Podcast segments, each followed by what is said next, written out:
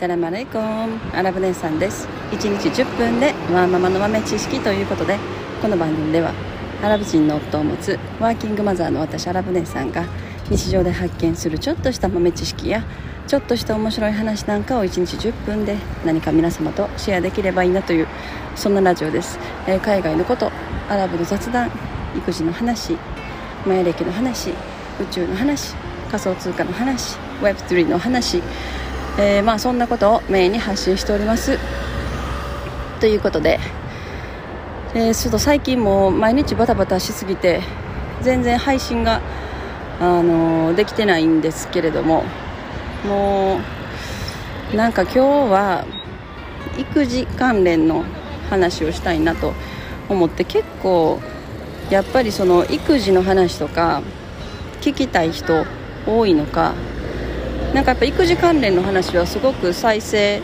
回数が増えるなんかイメージがありますね、まあ、私の配信でも、まあ、ビットコインとか、えー、まあ、NFT その関連の話もたくさん聞かれるんですけど、まあ、なんか育児関連も話していきたいなと思います。でまあ今日はあの学校行きたくないよねっていうそんな話です。なんかうちは娘が2人いて上の子はもう高学年。で下の子はまだ小学校低学年なんですね。で、まあ、上の子はねもう本当あの周りのこと全然気にしてないというか良いのか悪いのかもう完全に自分の世界だけで生きてるような子なんであの学校行きたくないとかいうのが今まで一切ないんですよね。まあなんか見ててすごい面白いですけどもう完全に自分の世界がある。で下の子はなんかそれとはまた真逆でなんかいろんなことが気になり気になるんですよね。気になりすぎる。だからもう小学校入ってすぐぐらいからもう学校にあんまり行きたがらないっていうのがあってでもなんか最近は特になんかそれが結構出てきててどうしたもんかなって。まあそれは学校行きたくないよねって私も思うから。私も思うからどうしようもない。うん。まあでもとりあえず今そのなんだろう学校と同じような形式でその自分がやりたいことだけをずっと学べるっていうようなものがまあないじゃないですか。その国で、えー、正式にまあ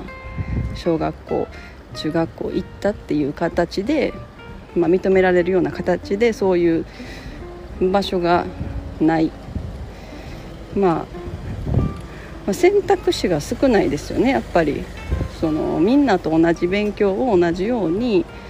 えー、同じ小学校で受けなければいけないっていうのはやっぱりすごい狭い世界っていうのかな。だからみんながみんなそれにはまるわけではないだろうしまあみんないろんな子供たち個性があるしうちの下の子なんかはななんだろう。すごい、まあ、創造性はすごく豊かでどちらかといったらこうちょっとやっぱ芸術家タイプ的なあの性質があるような気がしますね下の子は。すごい色彩感覚とかもう本当に34歳ぐらいの時からそういうなんか色の使い方とかものすごく優れてて。でももう本当片付けできないし忘れ物するし、えななんだろう。そう身の回りのこと何にもできない できないんですよね。もうこう出したら全部出しっぱなしというかまあ多分こう全部出してなんかその空間が落ち着くのかなって見てて思いますけど。でもそれ片付けないともう誰かが片付けないといけないから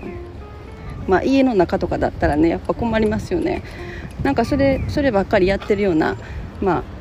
あ、あの空間だったらみんながみんなそんな感じなんで全然気にならないと思うんですけど、まあ、学校特に学校とかだったら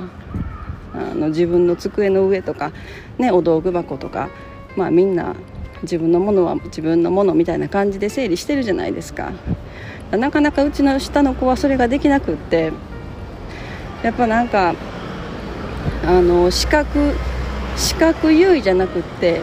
聴覚優位のタイプのあの子なんですよね。でだからこうこう視覚でいろんな物事が入りづらい性質がある。こう図形とか形とかそういうのを捉えることがものすごく苦手なんだけどこう耳で聞くこともすごく長けてるっていう。なんかそんな感じなんで多分授業とかいやものすごくしんどいんだろうなって思うんですよね。でまあ一応そういう話とかもね学校と話していろいろやってますけどまあそれでもなかなか難しい。もう色鉛筆とかもうあの新しい色鉛筆買って入れててももうなんか一月ぐらいしたらなんか1本とか2本ぐらいになっちゃってるっていうのはもう普通なんですけどなんかどどこに置くのかか自分でもわからないみたいで多分こう絵描き休み時間とかね色鉛筆バーって全部出して全部の色をもうその多分箱から出すんでしょうね。箱から全部バーって出して自分の周りに並べてそれでわーって多分描く描く感じ。分かります？すごいなんか芸術家みたいじゃないですか。もうバーって描いてで多分そのまま置きっぱなしだと思うんですね。でも学校の机とかだったらやっぱねあの他の子供たち走ったりしてるからそのままポロポロって多分色鉛筆がどんどん落ちた落ちちゃったりしてで知らない間にどっか行ってでも掃除の時間に一緒にこう流流されてというかなんかそんな感じになってたり。まあなんか何らかの形でなくなってってるんだろうなっていう。まあ時々なんかお道具箱とかなんかお道お道具袋にポロンって入ってる時とかもあるみたいなんですけど、まあ、でも大体はない。あと筆箱筆箱の中身も大体全部なくなるんですよね。でこの間もなんか見たらもうなんか消しゴムもなくって鉛筆1本とかしか入ってなかった。これ鉛筆1本でどうしてたんかなってこれ鉛筆1本だったら何もできないじゃんっていう話をしててでまたあの、ね、赤鉛筆とか色鉛あの鉛筆とか全部筆箱に詰め込んで行ったんですけどもうなんかそれがね先々週ぐらい？でなんかまあ先週また筆箱見たらもうやっぱりまた2本ぐらいになってましたね鉛筆が。どうしようかなって思いながらだからなんかねこう自分で物を持つっていうのをやめやめたら一番早いよねって私は思ったんですね。でも今の学校の環境だとそれができないしなんかの上のお姉ちゃんは小さい時インターナショナルとか行ってたんですけどそのインターナショナルとかだとなんか自分で持つものあんまないんですよね。そう使う時にそのみんなが使うものが出てきてみんなでわーって使ってでわーってしまってみたいな。だからそういう多分そういう形の方が合うのかもしれない。っていうのをちょっと最近思ってきてる。じゃないと多分本人も本人もねなんか本人はどう思ってるのか全然気にしてない感じはあるんですけど。でもななんかなんかしようかなと思った時鉛筆なかったら書けないしって思って。で私はそれ それをどうどうしたらいいか今ちょっと考え中。だから筆箱に入れても入れてもその中身がなくなっていくから名前書いててもやっぱなかなか戻ってこないんですよね。時々あの戻ってきてる時あるんですけど大体はもうなんかなくなっていく。なんかいい方法ないですかね？どうどうしてますか皆さん？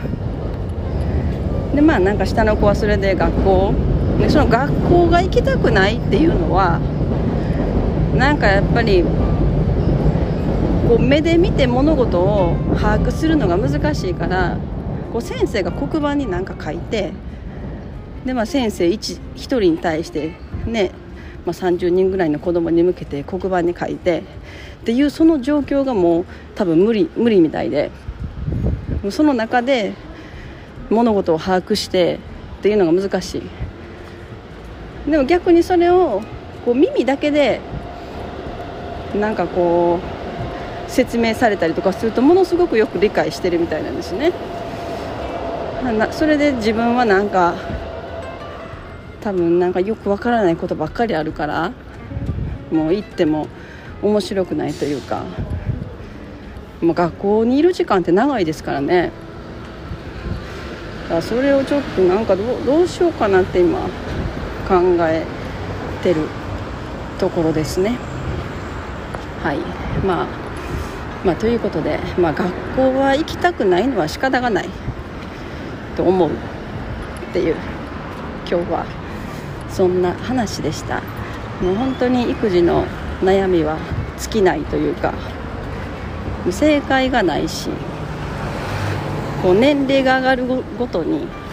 新たな悩みが出てきて新たな問題も出てきてどうしよどうしたもんかなってあのちょっと思ってます。うん。まあなんかまだで低学年だけどこれがまた多分高学年とかなってくるとその傾向は多分強くなると思うんですよね。だ何かのこうきっかけというか何か変化がない限り多分この状態でいくとそういう風になると思うから。うん。なんかいい方法ないかなとちょっと今考えてるという。はい。今日はそんな話でした。えー、まあ今日はそんな育児の話なんですけれども、えー、ビットコインオーディナル界隈はどんどんどんどん拡大していて、まあ、あのバイナンスと OKX がそのオーディナルにものすごく、ね、注目してるっていうところやっぱ大きいですよね。まあ、ここからどんな風に展開していくのかもう見てるだけで楽しいですね。はい、えー、今日はそんな話です。本日も皆様のちょっとした豆知識増えておりますでしょうか。本日も最後までお聴きいただきありがとうございました。それでは皆様インシャラ人生はなるようになるしなんとかなるということで今日も一日楽しくお過ごしください。それではマッスラーマー